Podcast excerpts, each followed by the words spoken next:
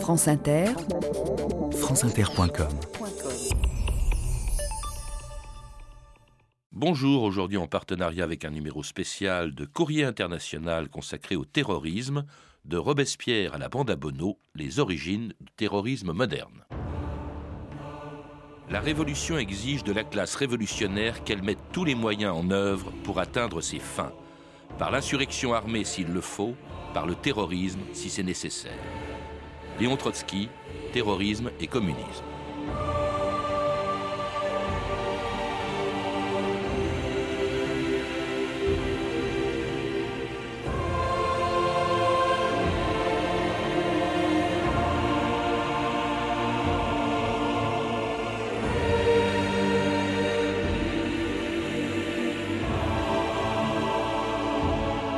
2000 ans d'histoire.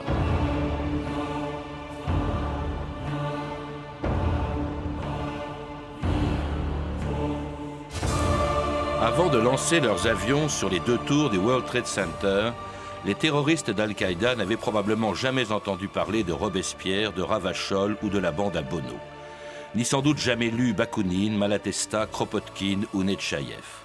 Mais leur terrorisme s'inspirait pourtant d'une tradition qui, pour d'autres causes que la leur, avait conduit la Révolution française à mettre la terreur à l'ordre du jour, pousser les anarchistes à assassiner un président de la République française, un roi d'Italie et un président des États-Unis, et les nihilistes russes à jeter une bombe sur le tsar Alexandre II. Qu'ils agissent au nom d'un État ou pour le renverser, par désespoir ou par fanatisme, pour des raisons politiques ou religieuses, les terroristes du XIXe siècle sont à l'origine du terrorisme moderne même celui qui, avant de mourir le 28 avril 1912, avait donné à des crimes de droit commun l'apparence d'un combat révolutionnaire. Chef, Bono est avec eux. Sacré Dieu. Chien de flic. Je suis un homme célèbre. La renommée claironne mon nom aux quatre coins du globe. Il y a de quoi rendre jaloux ceux qui se donnent tant de peine pour faire parler d'eux. Ce que j'ai fait, dois-je le regretter? Non. Et s'il fallait continuer, je continuerais. Ce dernier moment est le nôtre. Cette agonie est notre triomphe. Tout homme a le droit de vivre sa vie. Et puisque notre société imbécile et criminelle prétend me l'interdire, eh bien, tant pis pour elle. Tant pis pour vous. Tant pis pour nous tous. Je meurs. Vive l'anarchie. Philippe Thureau d'Angin, bonjour. Bonjour Patrice. Vous êtes directeur de la rédaction de Courrier International qui vient de sortir un numéro hors série sur le terrorisme et où l'on retrouve aussi bien la bande à Bono que les terroristes qui ont détruit les tours du World Trade Center. Qu'est-ce que peuvent bien avoir en commun les anarchistes de la belle époque et les islamistes d'Al-Qaïda? Bah, D'abord les différences. Je vais plutôt parler des différences qui sont évidentes, c'est-à-dire que les, terroristes actuels, notamment ceux d'Al-Qaïda, euh, pratiquent un terrorisme au nom, au nom de leur religion, principalement, alors que la bande de Bono, comme euh, les anarchistes du XIXe siècle, euh, le pratiquaient au nom de la guerre sociale, au nom, au nom effectivement de l'injustice et de ce qui s'est passé de l'histoire. Et sinon, la, bande à Bono, eh c'est 1911-1913, il, il pratique ce qu'on appelait alors l'illégalisme c'est-à-dire que, euh, et qui était prôné par les journaux anarchistes, notamment l'anarchie, où écrivait celui qui va devenir Victor Serge. Et l'illégalisme, effectivement, est revendiqué par Bonneau, et c'est le fait, effectivement, de détruire l'ordre établi en euh, ne respectant aucune loi. Il y a aussi, d'ailleurs, Courrier International le, rappelle, notamment votre éditorial, l'importance des médias. Euh, au fond, ils agissent aussi parce qu'ils savent que leurs actions auront un retentissement considérable. Alors ça, c'est le cas, effectivement, notamment des anarchistes, et on voit bien que la, vague anarchiste ou nihiliste au 19e, ou la bande à Bono au début du 20e, arrive à un moment donné où c'est un peu le triomphe de la presse euh, populaire et de la presse quotidienne qui effectivement fait une chambre d'écho. Et sans cette chambre d'écho, effectivement, l'action terroriste euh, reste lettre morte et n'a pas de conséquences. Or, l'idée terroriste, c'est par l'intimidation, par euh, effectivement euh, l'action violente, l'assassinat, le régicide, vous l'avez dit, eh bien, c'est d'essayer de, déstabiliser l'ordre, de déstabiliser la société Euh, et, pour cela, les médias sont importants. Alors, le, terrorisme aussi, vous le rappelez bien, euh, il a servi toutes les causes. Évidemment, on l'utilise pour stigmatiser euh, l'action, la violence employée par un adversaire, mais toutes les causes l'ont employé, que ce soit des causes politiques, nationales ou religieuses, et même les États. Et d'ailleurs, le mot terrorisme apparaît d'ailleurs pour la première fois dans le dictionnaire de l'Académie française en, 1798, hein, qui dit système, régime de terreur. il s'agit alors d'un terrorisme d'État, celui que viennent de pratiquer les révolutionnaires de 1793. C'est Robespierre qui a mis la terreur à l'ordre du jour. Oui, on peut même citer Robespierre. Hein. Robespierre parle d'une terreur sans laquelle la vertu est impuissante. C'est-à-dire qu'à l'époque, dans, son esprit, dans celui de Saint-Just en tout cas, la, terreur n'est pas de l'ordre du mal. Elle est, elle est au contraire nécessaire pour purifier la société. Et, euh, effectivement, il y, a, eu ensuite des études qui ont montré que c'était ce terrorisme, c'était un terrorisme d'État ou un terrorisme en gros, alors qu'effectivement, après, au cours du 19e siècle, sera pratiqué un terrorisme de détail, c'est-à-dire par des individus isolés, non pas par la puissance publique. Et un terrorisme contre l'État, c'est-à-dire celui des anarchistes hein, qui apparaissent au, milieu du 19e siècle. Euh, ça, c'est un terrorisme qui détruit, qui veut détruire toutes les formes de l'État. Hein. C'est le cas de Proudhon, c'est le cas de Bakounine, par exemple, les grands théoriciens de l'anarchisme. C'est ça, c'est-à-dire que tout au, long, tout au long du 19e siècle, vous savez, il y a, donc il y a, il y a Marx et les marxistes, et puis, il y a à côté des gens pour qui le, marxisme n'est pas assez radical, ou du moins qui, ne supportent pas euh, l'idée qu'il y a encore un État. Et au fond, euh, Proudhon ou, Bakounine dit non, il faut créer une société sans État. Et c'est ça, il ne faut pas euh, imaginer une dictature du prolétariat comme le voulaient Marx et Engels. Et donc là, il va y avoir une scission importante, comme vous le savez, en 1872, lors du congrès des, révolutionnaires. De là va naître finalement la branche anarchiste qui ne sera jamais aussi coordonné que, que l'international communiste, mais euh, on verra euh, effectivement des, groupuscules, des individus isolés prendre au mot à la fois les, les Bakounines et les autres. Et, ce qui est intéressant de voir, c'est qu'aujourd'hui, euh, on peut faire un parallèle avec Al-Qaïda, c'est c'est un peu du même ordre, c'est-à-dire qu'on sait qu'il y a une organisation, mais on sait aussi qu'il y a beaucoup de cellules isolées et qu'il y a même des individus isolés qui agissent de la même façon que pouvaient le faire les anarchistes entre 1870 et 1910.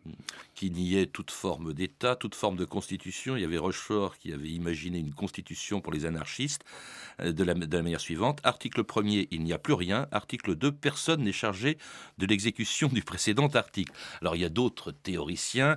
Il y a également Malatesta en Italie. Je crois que c'est lui qui a inventé le mot propagande par le fait que Kropotkin va également imposer à l'international. Si, je peux vous contredire sur ce point, c'est en fait Paul Brousse, c'est l'anarchiste français Paul Brousse qui ah a, lors des obsèques de Bakounine, dans, le discours, euh, dans son discours euh, sur la tombe de Bakounine en 1876, invente le mot propagande par le fait, alors qui a été reprise effectivement par les Italiens très vite. Malatesta et puis aussi Kropotkin, qui va d'ailleurs, ce mot va apparaître euh, dans le congrès, dans un congrès de l'international, c'est-à-dire l'Association internationale du travail. L'heure est venue, dit-elle en, 1900, en 1881, de passer à l'action et de joindre à la propagande verbale dont l'inefficacité est démontrée à la propagande par le fait, c'est-à-dire au terrorisme. L'association internationale des travailleurs qu'ils viennent de créer à Londres marche très bien. Ils ont de plus en plus d'adhérents. Pour la première fois, les travailleurs du monde entier vont s'unir pour lutter à armes égales avec le patronat. Des bêtises. Votre Karl Marx, il en est encore à croire à l'évolution des forces naturelles. Il faut allumer le feu aux quatre coins des villes, il faut tout raser. Quand il ne restera plus rien dans ce monde pourri, peut-être en repoussera-t-il un meilleur. Je crois pas qu'on doive en arriver là. L'ouvrier seul n'est rien. Rassembler, il représente une force. Il faut rebâtir un monde propre, avec plus de justice. Légalement. Augmenter les salaires dans le cadre d'une économie capitaliste, c'est du rêve. Faut tout détruire. L'anarchie, plus rien. La terre lavée par le sang, purifiée par l'incendie. Après, on verra. Dans la grande ville de Paris. Dans la grande ville de Paris. Il y a des bourgeois bien nourris. Il y a des bourgeois bien nourris. Il y a les miséreux qui ont le ventre creux. Ceux-là ont les dents longues, vive le son, vive le son. Ceux-là ont les dents longues, vive le son de l'explosion. Danse Dansons la ravachole, vive le son, vive le son. Dansons la ravachole, vive le son de l'explosion.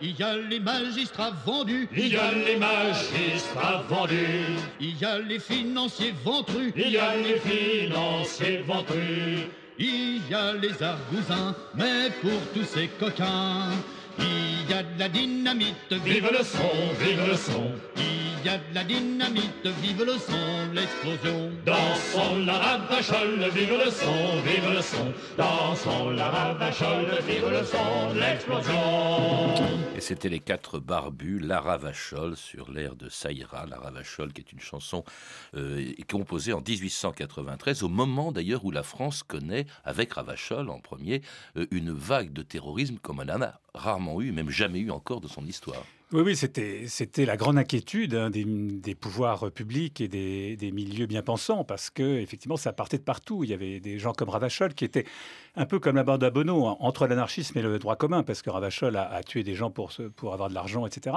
Mais il a aussi euh, tué, des, par exemple, des magistrats pour venger d'autres anarchistes. Donc, il était effectivement une sorte de héros des milieux anarchistes euh, au début des années 90. Et condamné à mort, exécuté en 92, en 1892. D'ailleurs, vous parlez de vengeance. Immédiatement après, ça continue. Il y a Théophile Meunier qui fait exploser une bombe à- dans le restaurant euh, où Ravachol a été arrêté, une autre à la caserne Lobo aussi, où avaient été fusillés les communards. On agit par vengeance, on agit aussi souvent par désespoir. C'est le cas, par exemple, d'Auguste Vaillant.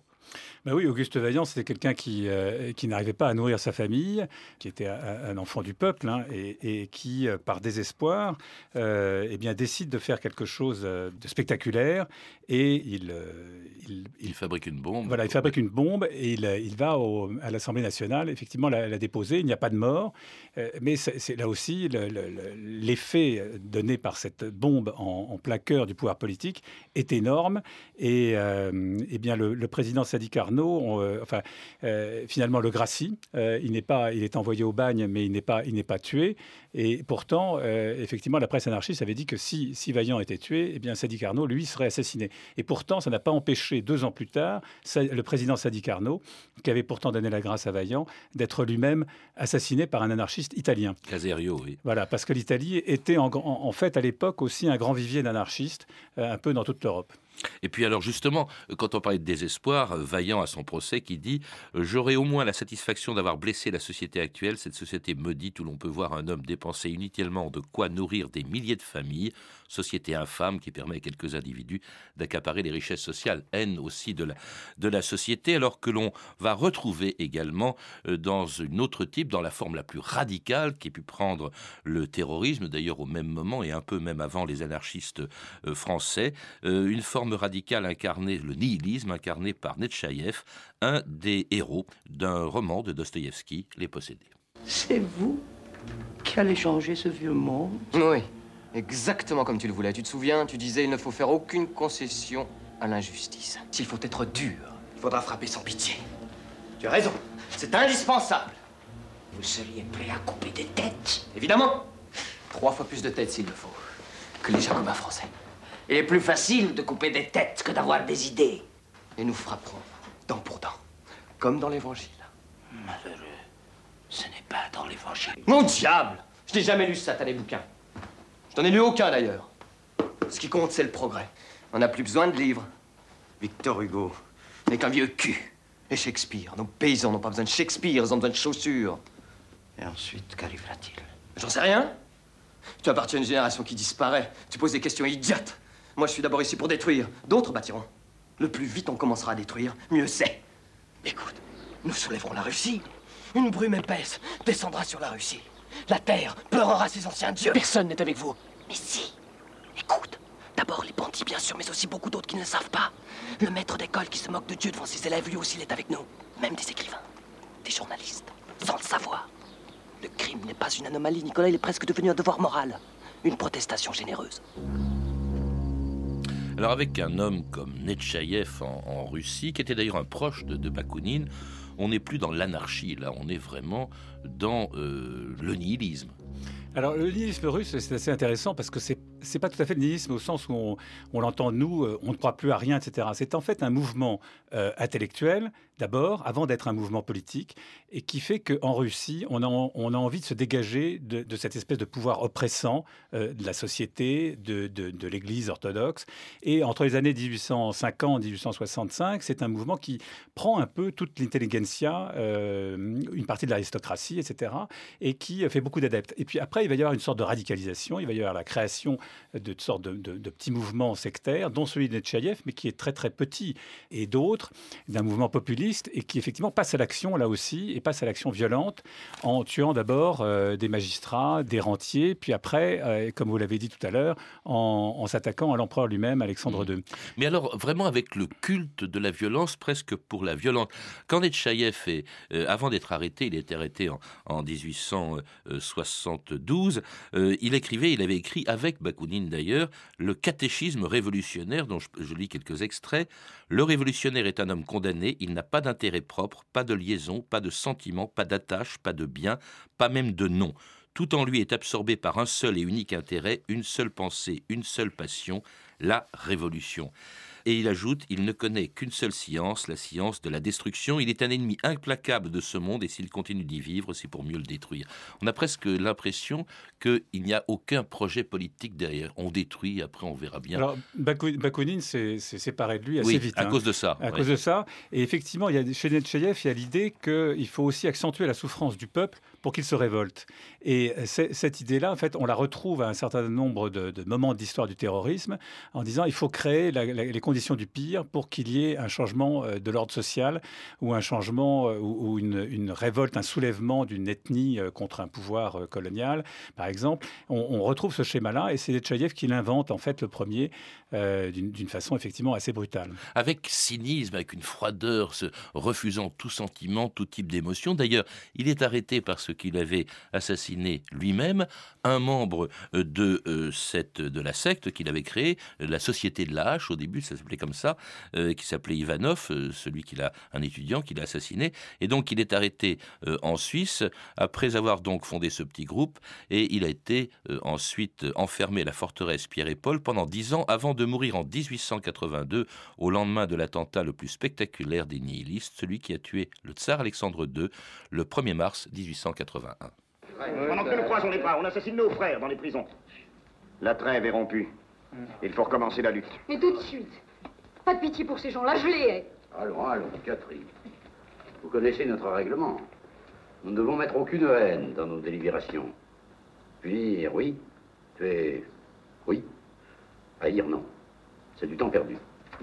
Chaque dimanche midi, le tsar se rend au manège Saint-Michel pour assister à la relève de la garde. Il n'y a que deux itinéraires possibles. La petite Sadovaya et le quai du canal Catherine. Cette fois, le tsar ne pourra plus nous échapper. Mes amis, n'écoutez plus les raisonneurs. Une révolution se fait d'abord avec des bombes. Je suis d'accord. Je demande à être de ceux que vous désignerez pour cet attentat. Toi, Rissakov J'ai un oncle qui habite en face du canal Sainte-Catherine. De sa fenêtre, on peut surveiller la rue. Et jeter une bombe au moment exact où la voiture du tsar passera. Ah, midi. Le cortège ne va pas tarder.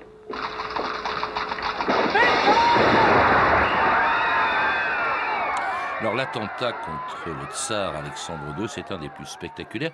En fait, à ce moment-là aussi, le terrorisme s'en prend dans le monde entier euh, au, chef des, des États, euh, Philippe Thureau d'Angin. Et ça dans le monde entier. Par exemple, euh, en Italie, l'anarchisme italien qui a tué Sadi Carnot va aussi s'en prendre, par exemple, au roi d'Italie, Humbert Ier. Oui, et puis il y a des premiers ministres espagnols qui meurent euh, sous les bombes. On, on, essaye de tuer aussi le, le Kaiser allemand. Enfin, c'est assez général en Europe. C'est même, c'est même présent à Chicago et aux États-Unis, euh, avec, avec des attentats aussi spectaculaires.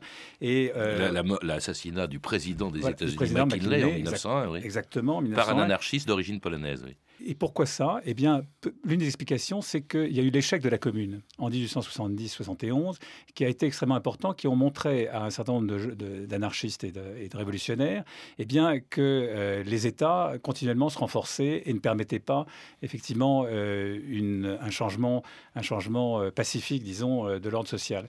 Et je pense que l'échec de la commune, effectivement, a poussé tous ces gens-là à l'action terroriste. Et ce qui est intéressant de voir, c'est qu'à la, la fin du siècle, eh bien, les États prennent peur et commencent à constituer une sorte d'international antiterroriste. Et il y a un congrès en 1898 euh, en, Suisse ou en Italie, je ne sais plus, en Italie, je crois. Et, euh, la question, c'est jusqu'où doit-on torturer?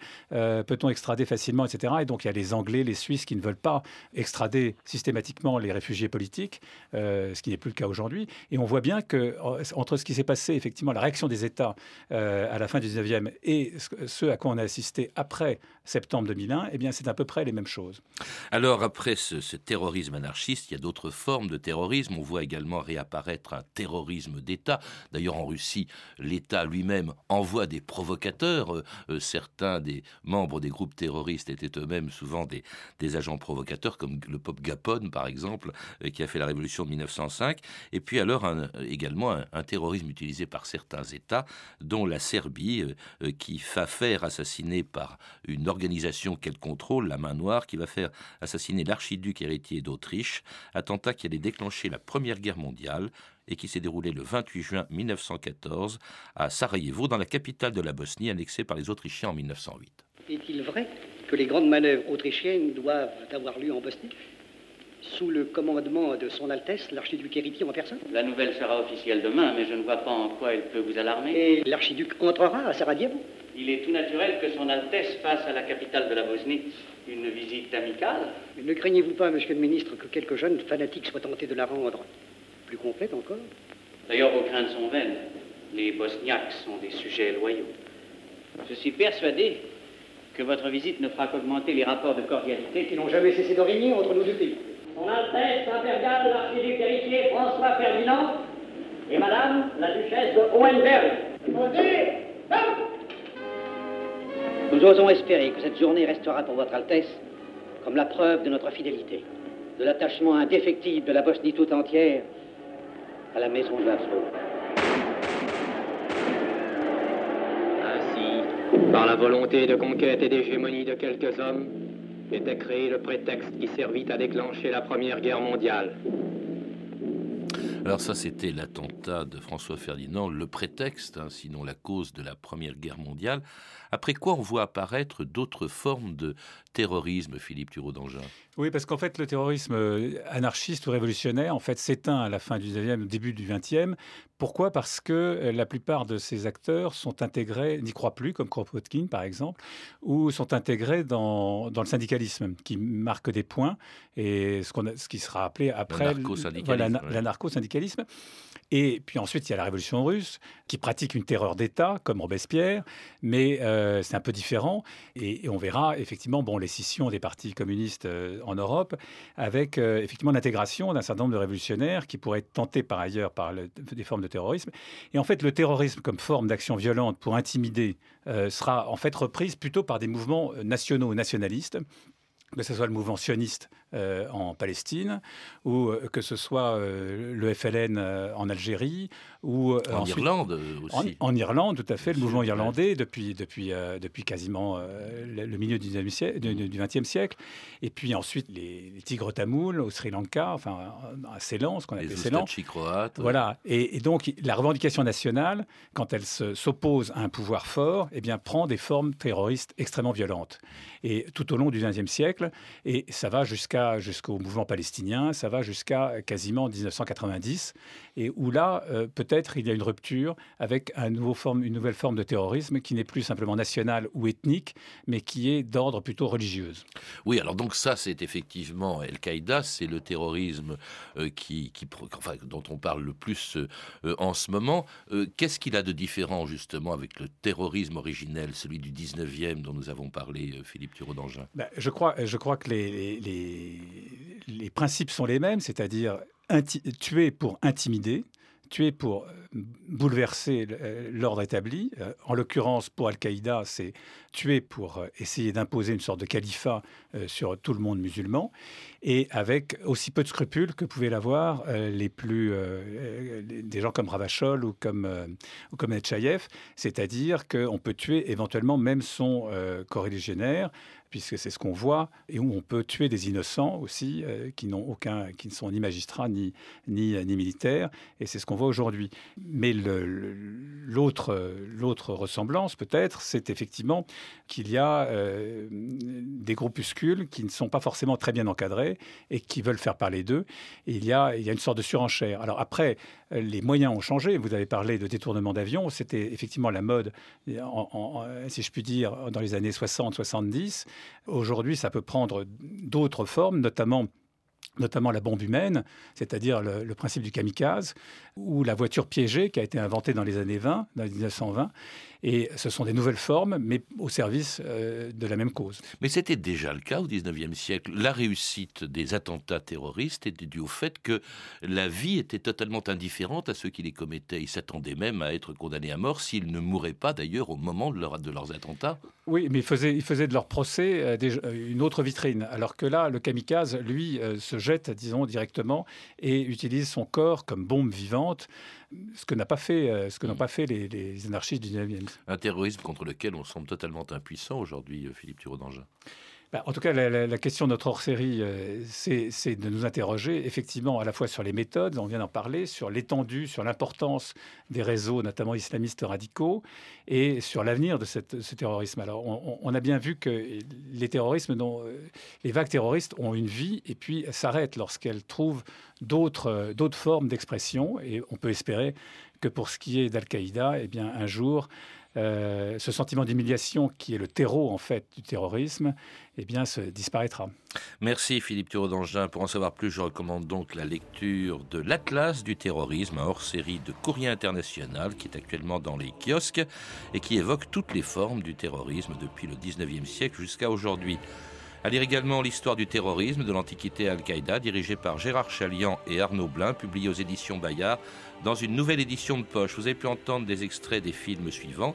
La bande à Bono de Philippe Forastier, édité en DVD par Seven, Germinal de Claude Berry, disponible en DVD chez Pathé, Les Possédés d'André Vajda, Katia de Robert Sionmark en DVD chez René Château Vidéo et Mayerling de Mayerling à Sarajevo de Max Ophuls, édité en VHS par Canal+.